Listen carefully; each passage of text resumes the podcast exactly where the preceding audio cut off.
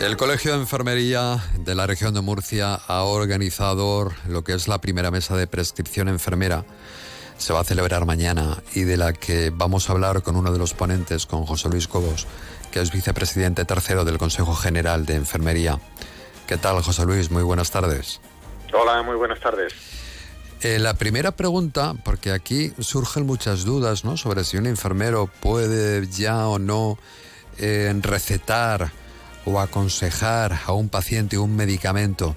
¿En qué punto está esta situación o depende de la comunidad?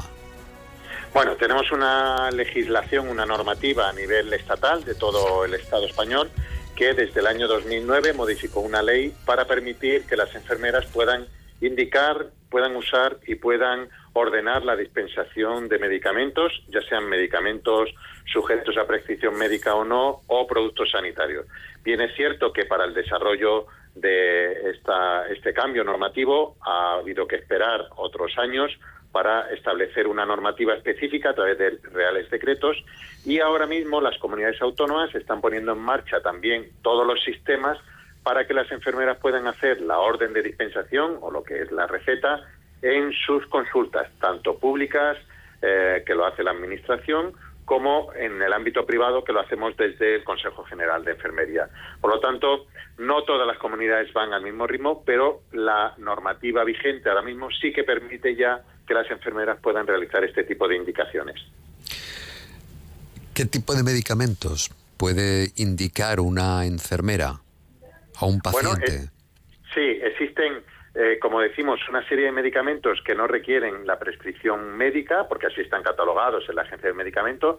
Estos, todos estos medicamentos, eh, podríamos poner algunos ejemplos, pues un, paracetamol de 500 miligramos, eh, unos medicamentos del ámbito nutricional, que se pueden aconsejar para bueno pues tener prevención de algunas patologías. Todo esto lo puede hacer la enfermera de forma autónoma.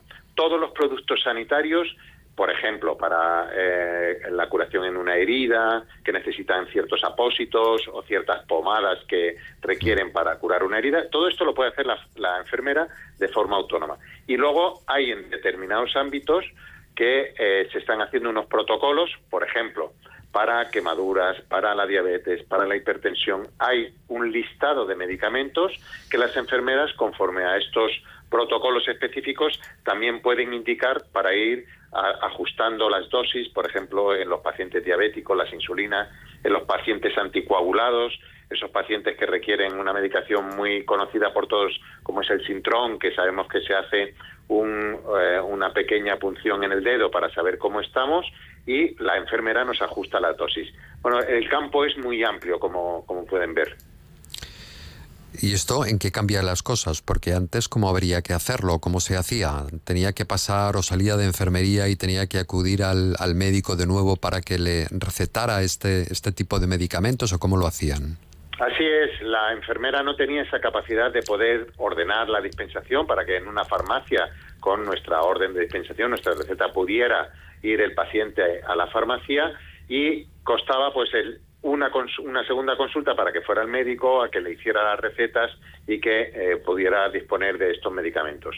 Con esto creemos que agilizamos mucho la atención, la atención de la enfermera puede ser finalista en muchos casos, no, no tenemos que sobrecargar las consultas de, los médicos, ahorramos también en el sistema sanitario porque no duplicamos esas eh, consultas, a los pacientes no le hacemos ir dos veces al centro de salud para que pueda eh, tener este tipo de medicamentos y por lo tanto primero agilizamos la atención sanitaria y damos cobertura jurídica, también seguridad jurídica a las enfermeras para que puedan hacer estas indicaciones con total seguridad. Claro, porque la burocracia, mm, efectivamente, a veces, por culpa de la burocracia, tiene se ralentiza muchísimo la, la atención eh, a la salud, ¿verdad?, de las personas, por, tanto papeleo y por...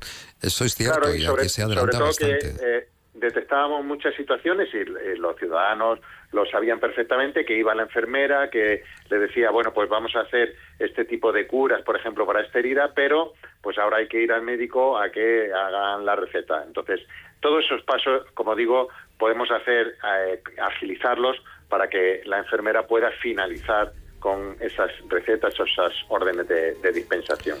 Pues muchas gracias, José Luis Cobos, por haber estado en este espacio de radio. Tiempo de enfermeras junto al colegio y que vaya muy bien mañana esa primera mesa de prescripción enfermera que ha organizado el Colegio de Enfermería de Murcia en la que participas. Gracias, hasta luego. Nada, muchas gracias a ustedes. Un saludo.